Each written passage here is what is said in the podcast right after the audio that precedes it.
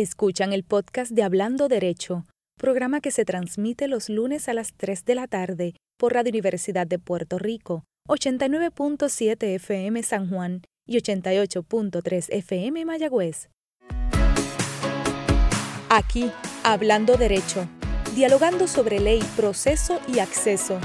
Un programa para conocer el mundo de las leyes y su relación con nuestra vida cotidiana. Ahora con ustedes, la licenciada Sonia Ivette Vélez Colón.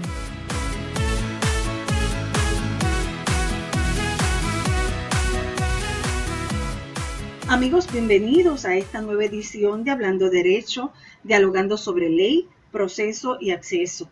Hay tantos asuntos para dialogar con ustedes sobre los que debemos estar muy pendientes.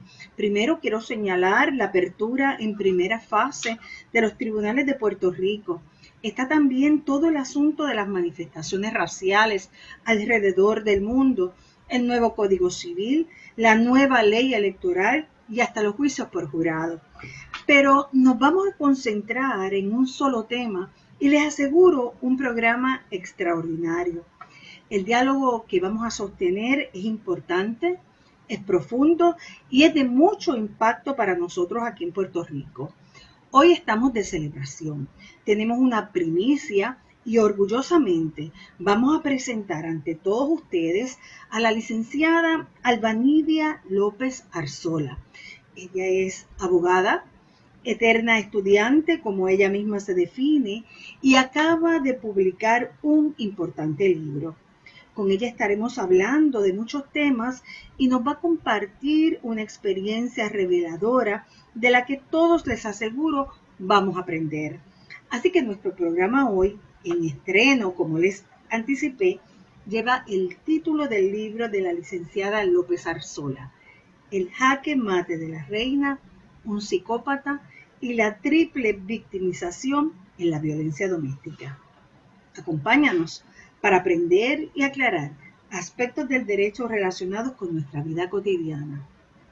Hoy, nuestra cotidianidad se centra en el proceso de conocer y entender cómo se mueven las piezas de la violencia de género, la violencia doméstica y mucho más. Así que empezamos en aquí, hablando derecho. En nuestro aperitivo, la sección con la que iniciamos el programa Derecho al Día, quiero aprovechar la ocasión para establecer una línea y conectar precisamente con la conversación que tendremos en unos minutos en el diálogo del día. Quiero hablar y compartir con ustedes sobre aspectos importantes acerca de la violencia de género, la violencia doméstica y el tema de la agresión sexual para que establezcamos un marco conceptual y además mirar cómo en este tiempo de pandemia, este ha sido uno de los problemas sociales que más se ha visto exacerbado y con el que en mayor grado nos hemos enfrentado. De hecho, hay quien lo ha llamado la segunda pandemia.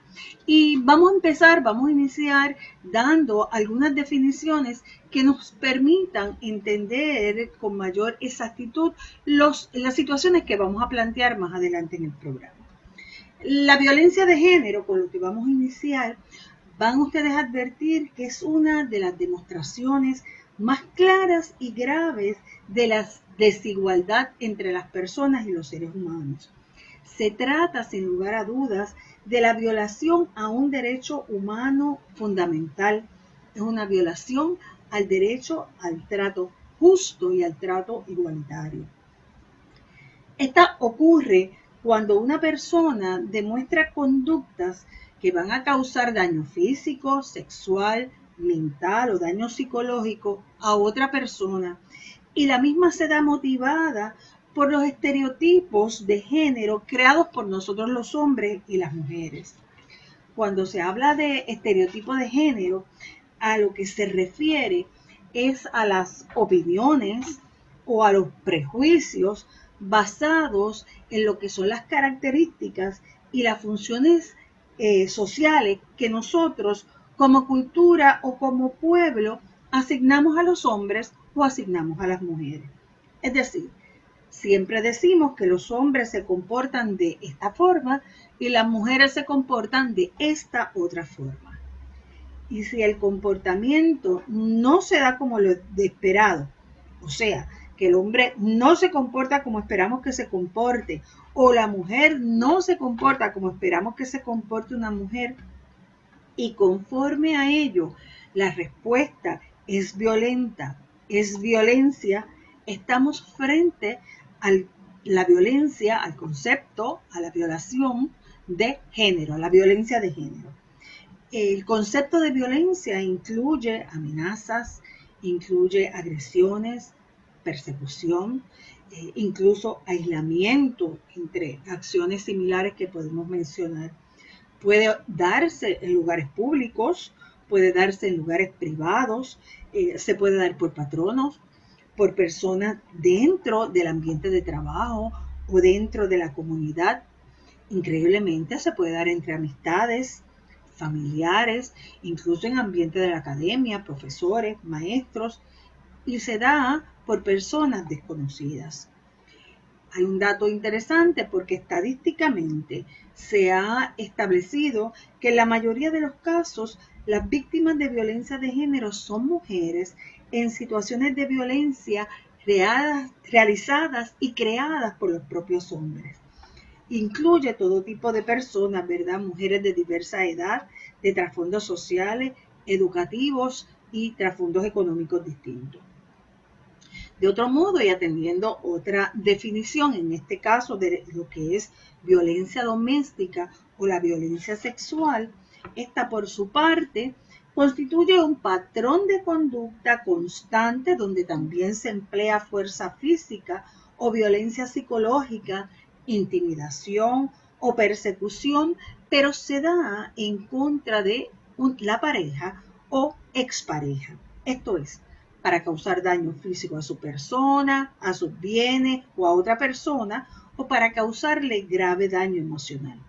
Y como ustedes ven, la diferencia estriba en que para que se considere violencia doméstica es necesario que exista o haya existido una relación afectiva entre las partes.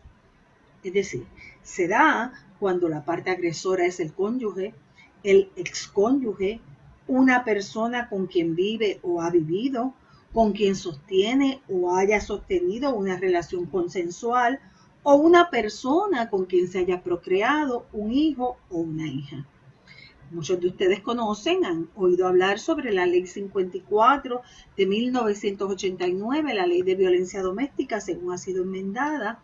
Y este es el estatuto que regla en Puerto Rico sobre este tipo de conducta y considera delito la misma. Y esta se da independientemente del sexo. Puede ser entre parejas del mismo sexo, independientemente del estado civil, casados, no casados. Lo importante es que hay una relación afectiva. No importa la orientación sexual de las personas, de la pareja, ni la identidad de género, ni siquiera el estatus migratorio de cualquiera de las personas involucradas en la relación. Esa ha sido la gran aportación y el crecimiento que ha tenido la ley 54, haciéndose a través de los años más inclusiva. Resulta interesante que la Organización Mundial de la Salud durante las emergencias sanitarias como la, pandemia que estamos viviendo, el COVID-19, ha señalado que ha existido un aumento entre la violencia de género y la violencia doméstica. Y señala países como China, Reino Unido y los Estados Unidos de América, donde parece haber un aumento considerable en el número de estos casos. En informes de otros países se apunta por el contrario a una disminución en el número de víctimas que solicitan ayuda, pero ello se debe mayormente a las medidas de confinamiento que se han tomado, como por ejemplo las que se han tomado en Puerto Rico, y al miedo a infectarse en los centros de atención sanitaria.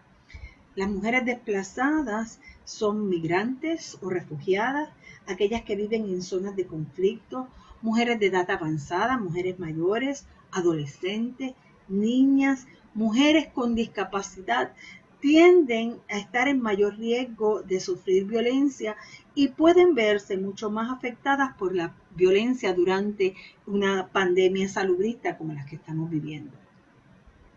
Puerto Rico no es la excepción a la situación mundial. De hecho, en el día de ayer leíamos en la prensa que la rama judicial informó que en el periodo de pandemia se han solicitado 1.583 órdenes de protección por violencia doméstica y se han expedido 1.230 y ello sin lugar duda de lo que da cuenta es de la magnitud del problema que tenemos en nuestro país. Así que es importante que reconozcamos que la violencia de género y la violencia doméstica constituye una grave violación a los derechos humanos por quien la sufre, independientemente de cuándo, dónde y cómo se produzca.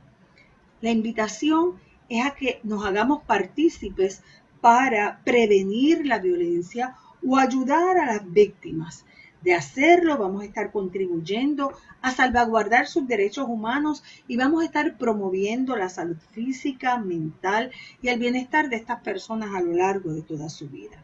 Hay una línea que trabaja 24 horas al día, los 7 días a la semana, y es la línea telefónica del Centro de Ayuda a Víctimas de Violación. Y quiero compartir el número, es el 787 765 2285. Repito, 787 765 2285.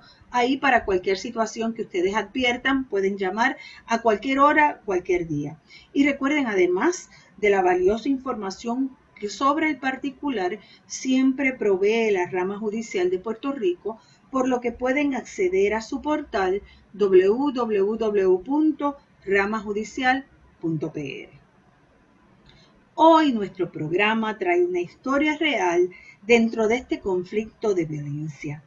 La trae una mujer joven, profesional, fuerte y que ha decidido contarla. La escucharemos de sus propios labios y les aseguro a todos que se sorprenderán de tanta valentía. Pero entre las cosas que más sorprende y que poderosamente llama mi atención es que esta experiencia ha hecho a esta mujer más vigorosa, más solidaria, generosa, empática y más humana. Y aquí no hay tristeza, no hay angustia, ni hay aflicción. Como ven amigos, este es un tema de la mayor trascendencia dentro de la consideración y discusión pública aquí en nuestro país. Hoy en nuestra edición tendremos una perspectiva del mismo, por lo que es tiempo de iniciar nuestro diálogo con la invitada especial de la tarde, la licenciada Albanidia López Arzola, en Aquí, Hablando Derecho.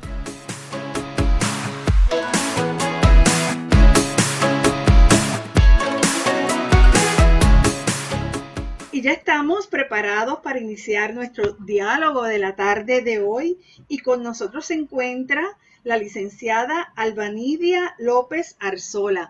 Bienvenida, licenciada, un gusto tenerla aquí en Hablando Derecho. ¿Cómo se encuentra? Muy bien, gracias a Dios, gracias por la invitación y buenas tardes a los escuchas, a los radioescuchas que están atentos a su programa. Bueno, pues lo primero que vamos a hacer es hablar un poco de usted, decirle a nuestro radio escucha quién es la licenciada Albanidia López Y Yo tengo aquí unas notas que voy a comentar y todo lo que usted quiera añadir, pues es bienvenido. Albanidia López nace en Ponce, pero dice que su niñez la pasó entre las ruinas de la central cortada Dice que era un importante ingenio azucarero en el área sur de Puerto Rico. La colonia Santi y los cañaverales del pueblo de Santa Isabel y Juana Díaz en las charcas y chorros de agua cercanos al río Descalabrado. Esto me encantó, licenciada, porque yo también correteé por las aguas del río Camuy, allá en Milares, muy cerca del sumidero de Tres Pueblos. Así que me parece que hay una identificación en esa extraordinaria niñez que tiene uno recorriendo los campos de Puerto Rico. Hermoso, nada como el verde de, de nuestra tierra y esas aguas y esos ríos frescos. Qué lindo. Estudió en las escuelas públicas de Santa Isabel y sale de allí para encaminarse a estudiar un bachillerato en educación secundaria en historia, en historia en la Universidad de Puerto Rico, de donde se gradúa magna cum laude en el año 2005. Dice que por ocho años fue maestra en las escuelas secundarias y públicas y privadas de Puerto Rico y sale también para estudiar un Juris Doctor precisamente aquí en este recinto, en la Facultad de Derecho de la Universidad de Puerto Rico en el año 2009, también con los más altos honores, graduada magna cum laude. Pero no se conforma con eso, tiene una maestría en administración pública con, con especialidad en administración de personal en el 2013 y cuenta con un máster en Derecho, Empresa y Justicia de la Universidad de Valencia en España. Su tesis de grado fue reconocida con matrícula de honor, que es la máxima calificación que otorga el sistema español. Y como ella misma se describe, eterna estudiante, en este momento está a punto de terminar su doctorado en Derechos Humanos, Democracia y Justicia Internacional. Pero también sé que ha iniciado estudios y ahí es que conozco a la licenciada Arzola en la maestría en formación judicial. Toma una clase allí conmigo en la Facultad de Derecho de la Universidad de Puerto Rico. Su experiencia profesional se ha desarrollado en torno a la rama judicial de Puerto Rico, como oficial jurídico y asesora legal en la rama judicial.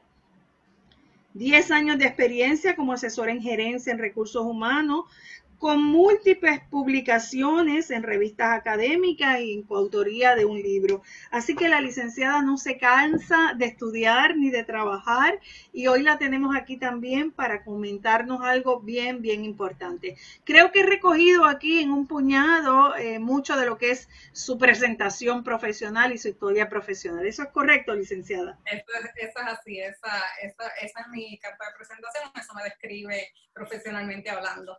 ¿Por qué el interés en el tema de los derechos humanos, en el tema de la democracia? Veo que ese es un asunto que le toca muy de cerca y que le, que le gusta mucho.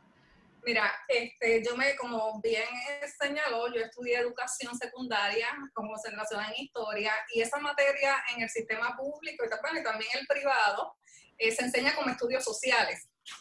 Entonces, dentro de ese labor de maestra de estudios sociales es donde yo empiezo a cultivar este, este interés por el derecho, los derechos humanos, porque allí parte de esa educación es enseñar a los estudiantes respeto por la vida, la justicia, las libertades fundamentales, los derechos cívicos este, y humanos. Así que desde esa perspectiva educativa ya yo estaba tocando esos temas, tratando de que mis estudiantes entendieran lo que es, los procesos sociales, económicos y políticos este, de Puerto Rico, de Estados Unidos, del mundo. Este, en los últimos cinco años daba sociedades latinoamericanas, este, americanas también, porque tocaba Estados Unidos este, también.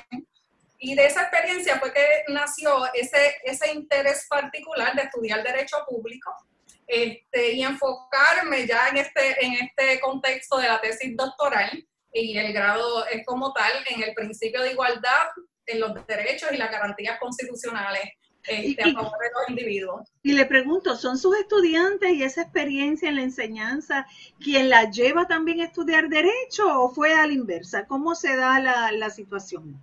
Fue del proceso de ser maestra. Es, es allí donde yo me doy cuenta que quería seguir esta línea y definitivamente también este, dentro de una evaluación circunstancial uno dice, bueno, el derecho es un vehículo de movilidad social. Entonces, entre eso y el interés de la materia que enseñaba, pues me voy por aquí, por el área del derecho. En, en, estos días que hemos estado en cuarentena y en este tiempo de pandemia, eh, por casualidad hemos tenido la oportunidad de compartir y desarrollar algunos escritos, columnas suyas que han sido publicadas en el periódico El Nuevo Día y en la página de Facebook de Hablando Derecho, que va dirigida precisamente al tema de los derechos humanos y la pandemia. Y trató en sus escritos asuntos bien interesantes, como por ejemplo la no derogabilidad de lo que son los derechos humanos, ni la suspensión en este tiempo de pandemia y sobre todo no cederlos en tiempos de crisis. ¿Qué podría decirnos en cuanto a esos temas que ha estado tocando en estos días? Pues mira, este, yo le agradezco mucho porque fue usted la que, la que me encaminó antes que llegaran las columnas que han salido publicadas en el Nuevo Día, en el, portal, tanto ha habido algunas en la versión impresa este, y varias en la e, e, edición eh, digital de columnas y puntos de vista, pues fue usted la que me motivó a compartir con sus lectores y, esa comunidad eh, que la sigue sobre este asunto, estos temas en medio de esta situación particular que vivíamos. Así que yo me senté con, su, con la motivación que usted y la encomienda que, que me hizo y salió esta primera columna este, para Hablando de Derecho, donde precisamente enfoqué que, mira, estamos en una situación de excepcionalidad. Definitivamente hay unas herramientas que se estaban aplicando por parte de los gobiernos a nivel mundial que estaban limitando derechos fundamentales, especialmente la libertad de movimiento y de reunión para distintos fines, incluidos los familiares, porque fuera del núcleo de los que viven en tu casa, pues eh, también se está este, restringiendo ese, ese tipo de reuniones de grupo que nosotros en nuestro país somos tan dados a esta familia extendida. Así, pero eh, las órdenes excluían esa posibilidad. Más allá de tu núcleo, de los que viven bajo tu mismo techo, pues no debía darse este, reuniones. Y en, esa, y en ese contexto es que entonces pues surge esta, esta primera columna donde yo planteo de que, mira, sí es una herramienta importante, pero los gobiernos tienen que aplicar las medidas restrictivas siempre con el norte de los derechos humanos fundamentales. O sea, debe ser un enfoque de lo menos restrictivo posible a esos derechos eh, particulares y entre una larga lista de derechos que no se suspenden, aunque haya una emergencia, pues destaqué el derecho universal del acceso a la información, el derecho a la salud y el derecho a la protección de los grupos vulnerables. Sí, me parece extraordinario. En cuanto al derecho a la información, ahí me gustaría detenerme un poquito porque también escribió eh, un artículo que me pareció genial y fue en torno a la celebración del el descubrimiento o el desarrollo del Internet eh, que me parece que me gustaría que destacara porque hace un señalamiento en cuanto a una brecha que existe con respecto a la información digital y la importancia de mantener al pueblo todo el tiempo informado a través de, de los gobiernos, de sus portavoces, de la situación en torno a lo que estábamos viviendo. Y me gustaría que comentara sobre ese particular, licenciada dentro del contexto del domingo 17 de mayo, donde se celebraba este, el Día Mundial del Internet y de la Sociedad de, de la Información y las nuevas tecnologías, pues surge la columna del COVID no puede ser patógeno para la información, que sigue la línea de que el derecho al acceso a la información es parte de ese núcleo inderogable de derechos, que no importa la situación de que se trate, no admite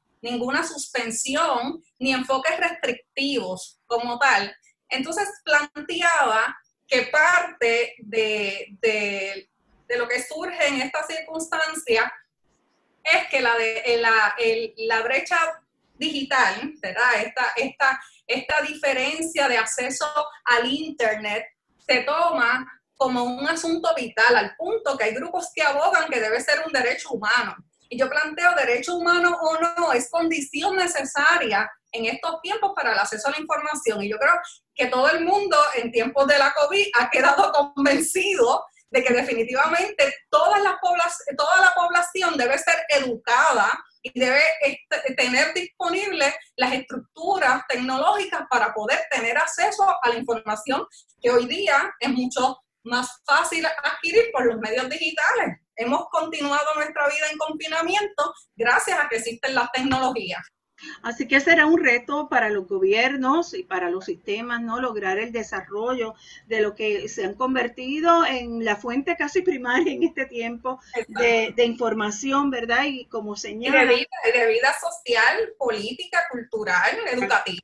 Así mismo lo importante será que llegue a todo el mundo, así que esa brecha hay que irla cerrando porque ahora con todo y con eso hemos recibido información incompleta, la búsqueda que está que tras la que tenemos que ir es exigir información mayor de mejor calidad para proteger nuestra vida y nuestra salud.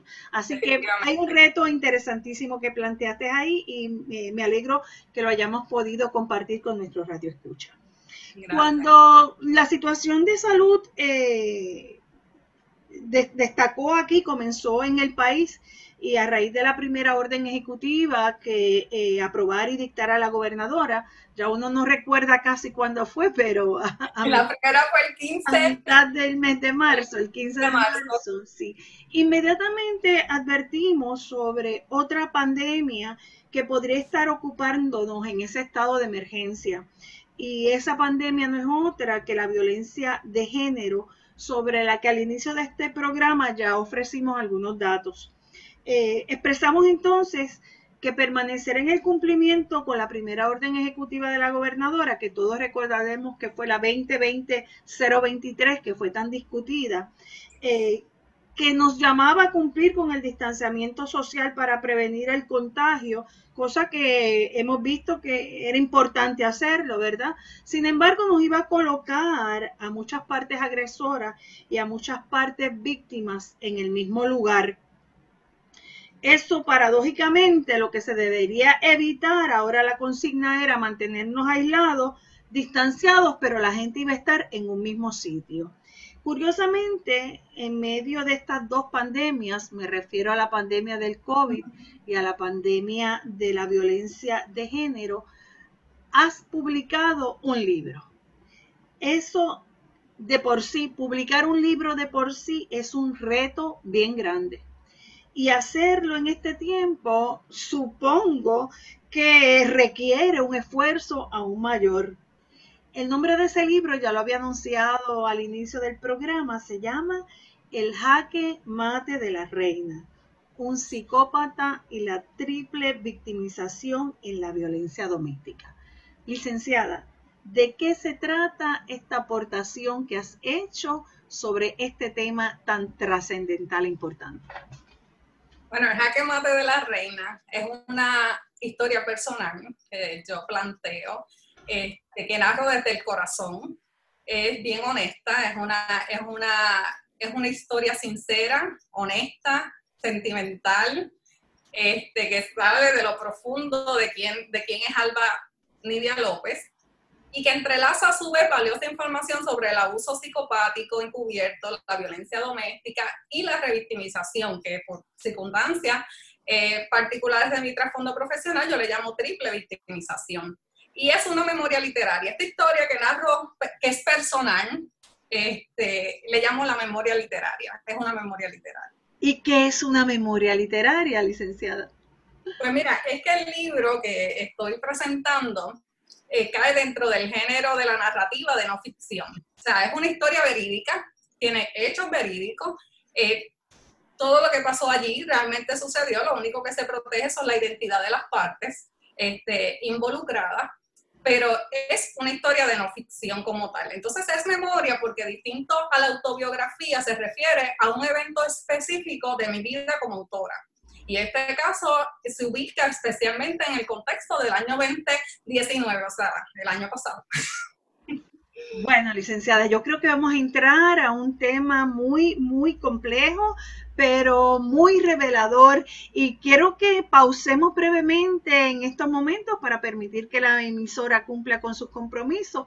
Pero al regreso, usted lo primero que nos va a explicar es el título por qué el título tan sugestivo para retomar la conversación. Así que le pido a ustedes, amigos Radio Escuchas, que no se retiren. Estamos aquí dialogando con la licenciada Albanidia López Arzola y su nueva criatura. Acaba de escribir un libro y está compartiendo con nosotros generosamente, presentando a quien hablando derecho la primicia de este libro. No se retiren, regresamos inmediatamente.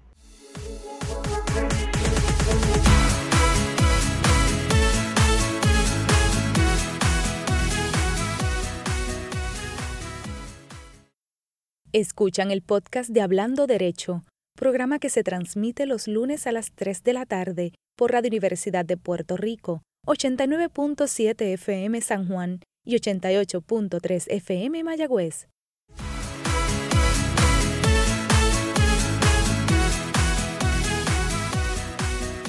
Y aquí ya de regreso, amigos, estamos, como les indiqué, hablando exquisitamente con la licenciada Albanidia López Arzola y a quien le vamos a pedir que nos explique el sugestivo título que lleva su libro.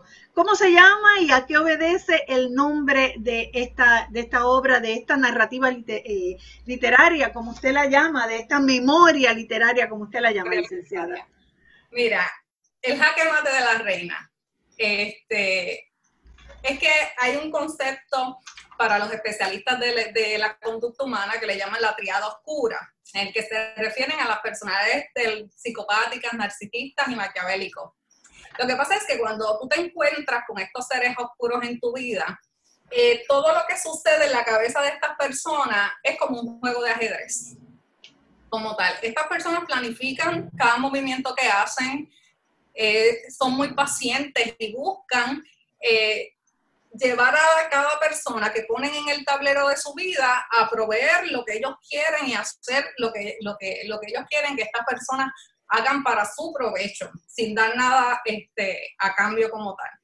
Así que realmente en ese juego que idean en su cabeza y llevan a la práctica, ellos, ellos crean sus propias reglas.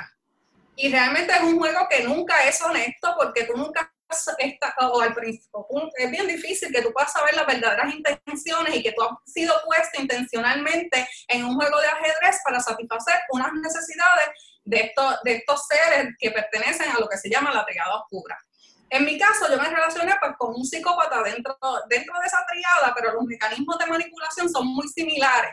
Yo me relacioné con un psicópata que, que pues como embaucadores que son por excelencia los psicópatas, pues ellos son hasta capaces de que, aunque estén acorralados, ellos simulan que dan en jaque, que están siempre en la posición de, acorralamiento de las piezas que, eh, porque ellos se creen este, los reyes y señores y por el sentido de la oscuridad del ser que les rodea, pues realmente yo le llamo el rey negro. A, este, en, ese juego, de hecho, él usaba, la persona con la que me relacioné, la misma frase desde que seguimos en jaque.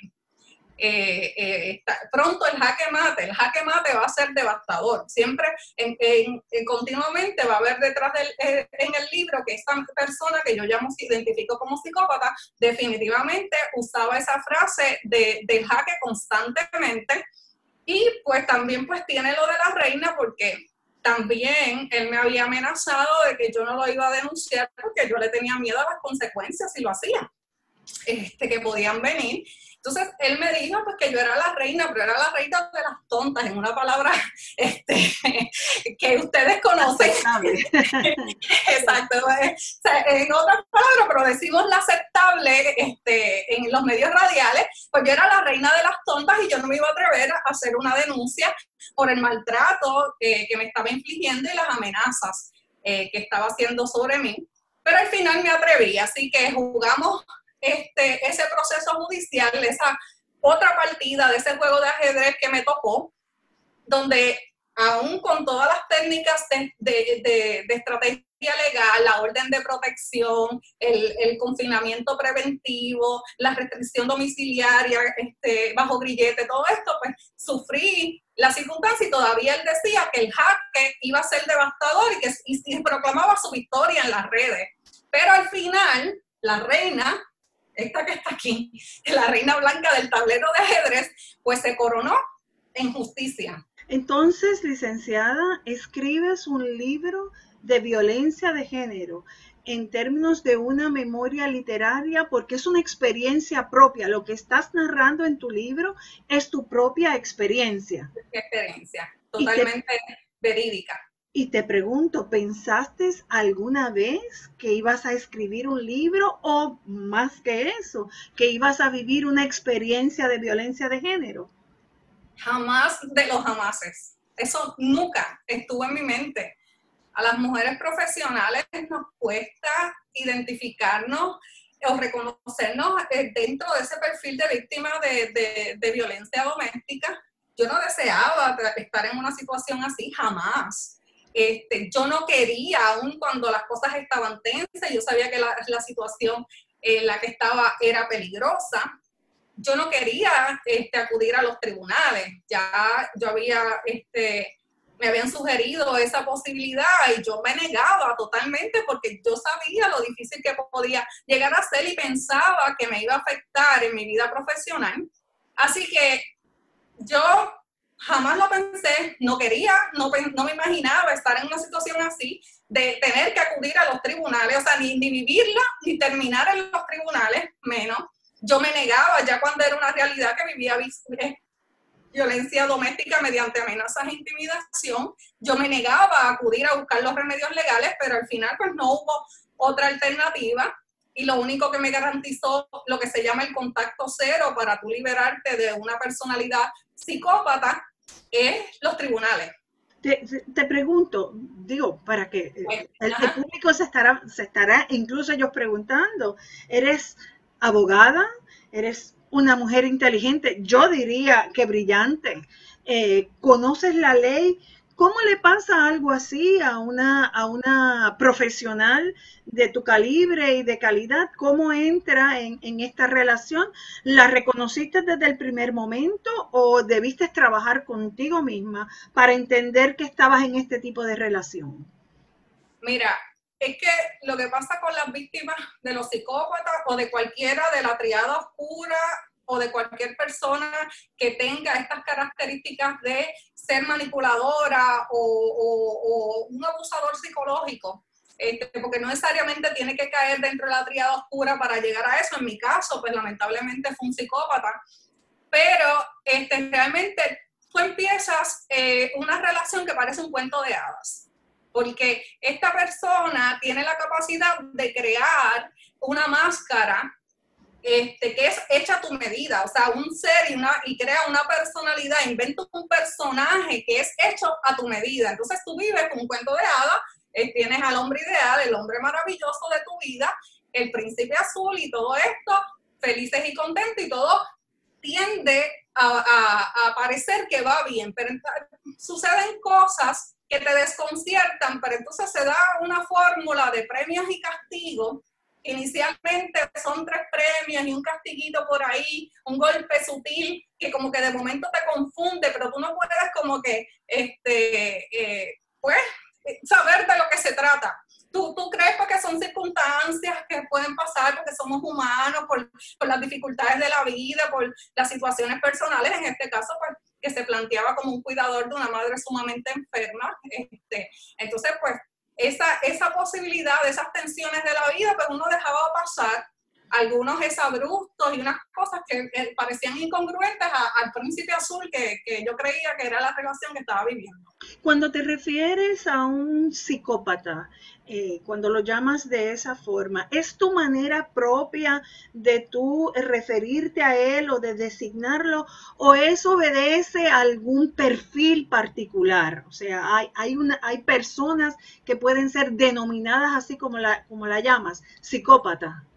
Mira, inicialmente yo, eh, como la mayoría de las personas, este, y se van a encontrar con los que, los que lean el libro con esta realidad, yo no pensaba en un psicópata en términos comunes, en los psicópatas que andan por ahí.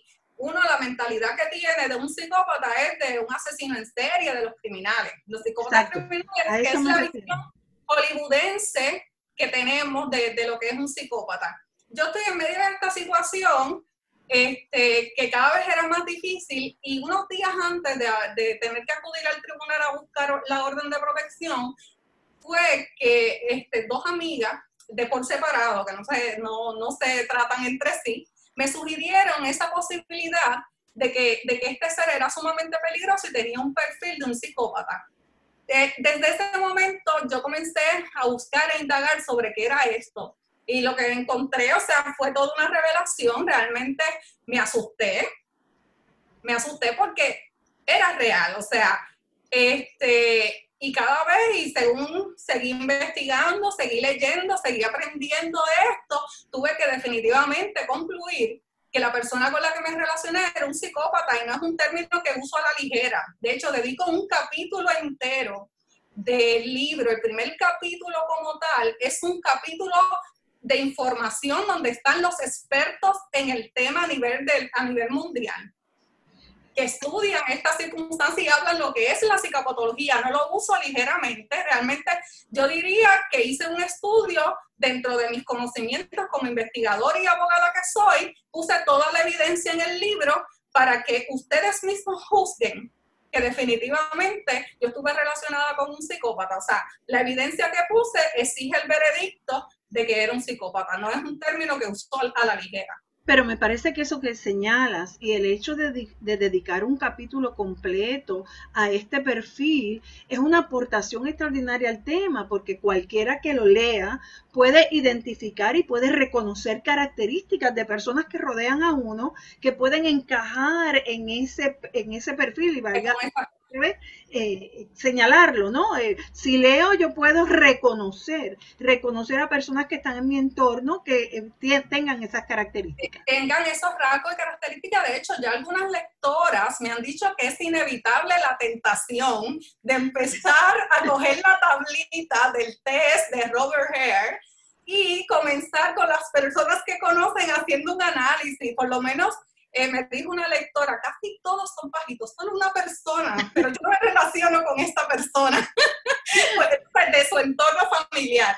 Ella, ella hizo su análisis hasta propio, espérate, déjame ver, este, pero está ahí y está esa información profesional este, que le da una herramienta a las personas, incluso en el sistema de justicia, porque esto de la psicopatología no se conoce. Le digo, antes de yo haber tenido esta experiencia, no tenía esa conciencia de lo real que son los psicópatas y que están en medio nuestro. Le llaman los profesionales que hay muchos psicópatas este, subclínicos integrados encubiertos o de cuello blanco, que hay muchos por ahí que, eh, pues, no, que no entran en la conducta delictiva, que es la visión que las películas nos han dado de los psicópatas.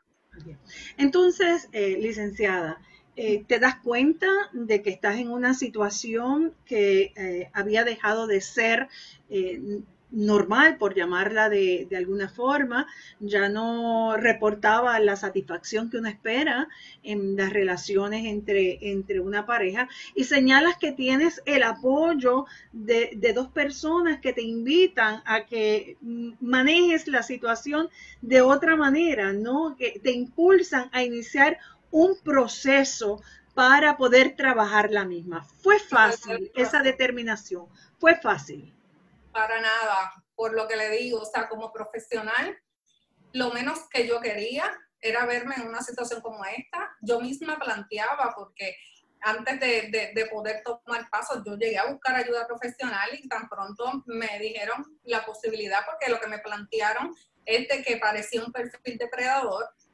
este, y, me, y me dijeron pues que podía correr peligro y comprometer otro, otros asuntos, pero yo pensaba que si yo me veía, porque me decía, va a tener que usar los remedios judiciales para salir de esto. Y yo jamás, yo le dije jamás eso, yo no quiero eso, eso me va a afectar en mi vida profesional. De, de hecho, en la página 387 del libro, en el capítulo que dedicas a la triple victimización, señalas una mujer estudiosa educadora y abogada de profesión que trabaja como asesora legal, víctima de violencia doméstica, en necesidad de protección. Este es el estigma. Con esa frase, esas oraciones comienzas este, este capítulo. Así que no era fácil, pero eh, preferiste no callar y preferiste iniciar el proceso. ¿Cómo, se navega? ¿A qué cosas uno se enfrenta cuando toma la determinación? Y creo que es el, más, el momento más difícil y de mayor fragilidad en una víctima, cuando decide salir de la relación y comenzar a tomar medidas. ¿Cómo te enfrentaste a eso, Alba? Bueno, realmente es que llegó el punto, es verdad, yo quería salir de la relación y yo estaba negociando una salida pacífica este, yo trataba de ser comprensiva, de darle oportunidad de que pudiera organizar sus cosas este, y se fuera por sus propios medios. Sin embargo, pues eh, todo era pues una treta para seguir ganando tiempo. Este, y como le digo, ya era una situación sumamente tensa, mis amigas estaban constantemente pendientes qué pasaba. Este, y llegó el punto, como relato en la historia, donde sí hubo una agresión y hubo, hubo el momento donde yo temí seriamente por mi seguridad, donde se me amenazó, donde se me restringió un poco el, espacio personal y se me, se me, tocó de forma agresiva, eh, se me dio en la cabeza este, con palabras humillantes y amenaza. Este, así que llegó el momento que yo tuve que, que, hacer lo que tuve que hacer, porque y en ese momento recuerdo que le escribí a una de, de mis amigas este, que él me estaba amenazando horriblemente y ella fue muy enfática en su escrito. Yo cito en el libro el texto de WhatsApp, así tal como me lo escribió, que me dijo, ya te dije, porque este, es una amiga de mamá y, que, tomó fuerza y me dijo, ya te dije que lo tenías, que, lo tenías que sacar, este, o, lo, o lo resuelves eh, o lo resuelves o yo lo resuelvo. Entonces yo decía, ¿cómo ella lo va a resolver? Pues va a llamar a la policía, este, va, va a intervenir como tercero, porque definitivamente ya llevaba tiempo advirtiéndome que estaba en una situación sumamente peligrosa. Y el sistema, eh, licenciada, el sistema eh, que debiste iniciar, el proceso ante el tribunal, los componentes del propio sistema, ¿fue empático, fue solidario, fue fácil manejarlo?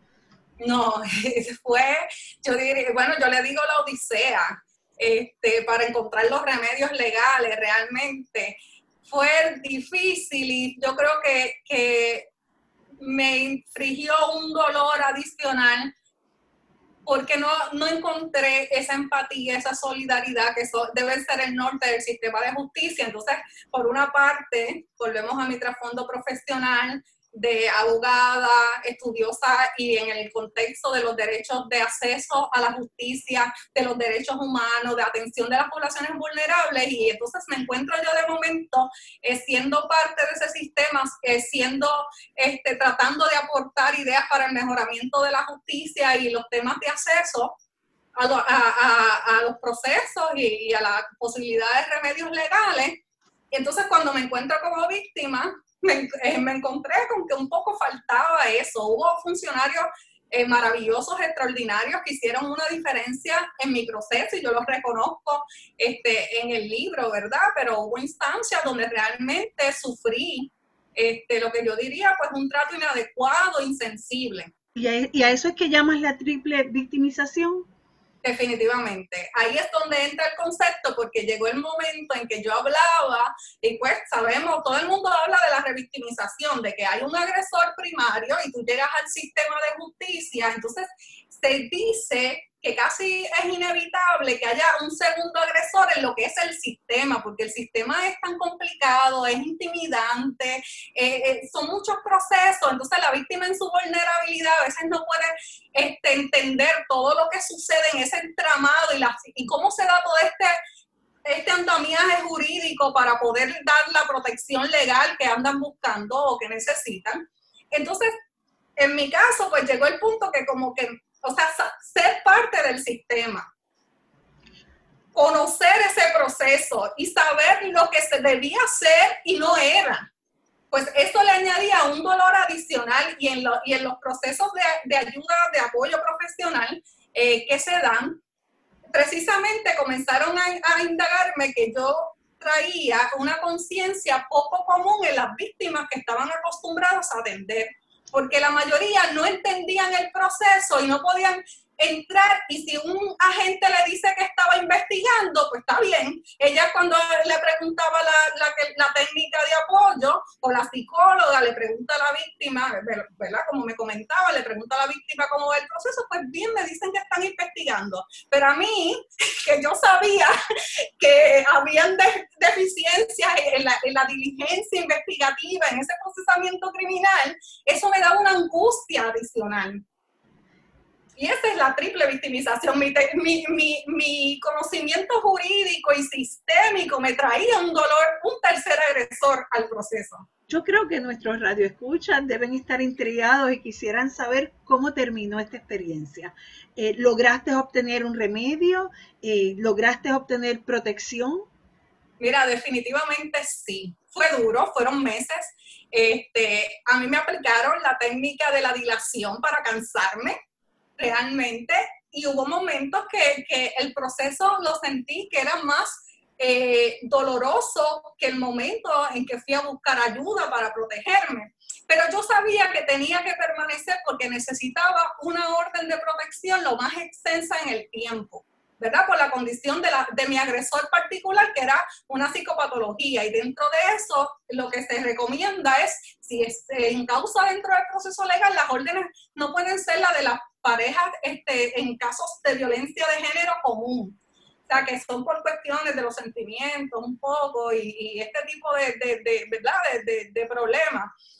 Eh, ya es distinto y necesitas una protección más larga. Así que yo sabía que tenía que permanecer en el sistema y que tenía que luchar para encontrar esa protección y gracias a Dios así se dio. Por eso es que le llamo el jaque mate de la reina porque ese, ese, ese 11 de septiembre, 9-11, que será un día significativo para mí, para siempre. Ese 9-11 yo fui coronada en justicia, fui establecida con el remedio legal que en verdad necesitaba. Y Alba, te pregunto, ¿haces recomendaciones? ¿Tu libro contiene recomendaciones para distintos grupos, para distintas áreas? ¿Aportas en ese sentido?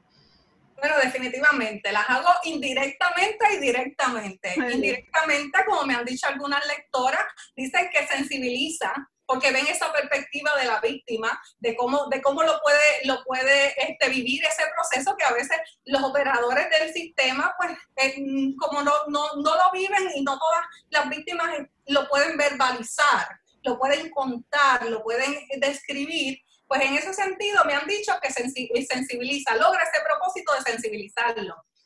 Por otra parte, las recomendaciones directas.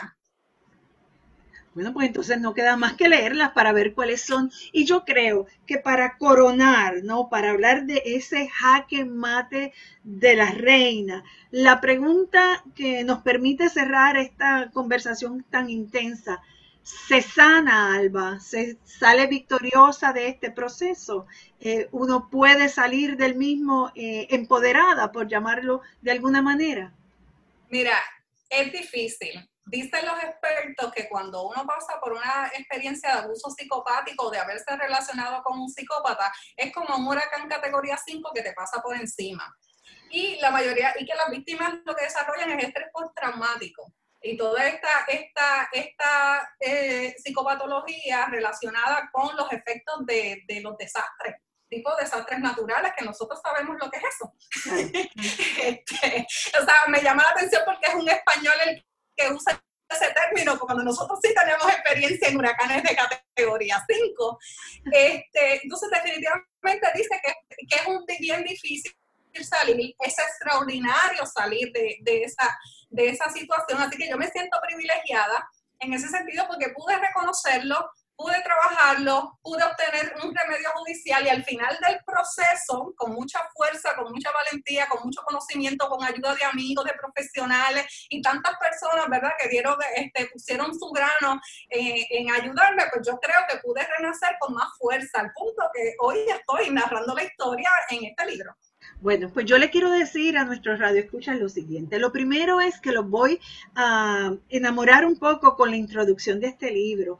Eh, las primeras oraciones de este libro dicen así, el alba es amanecer, es aurora, es la primera luz del día, el despertar del sol. Es esa luz que ven aumento hasta que el día es perfecto.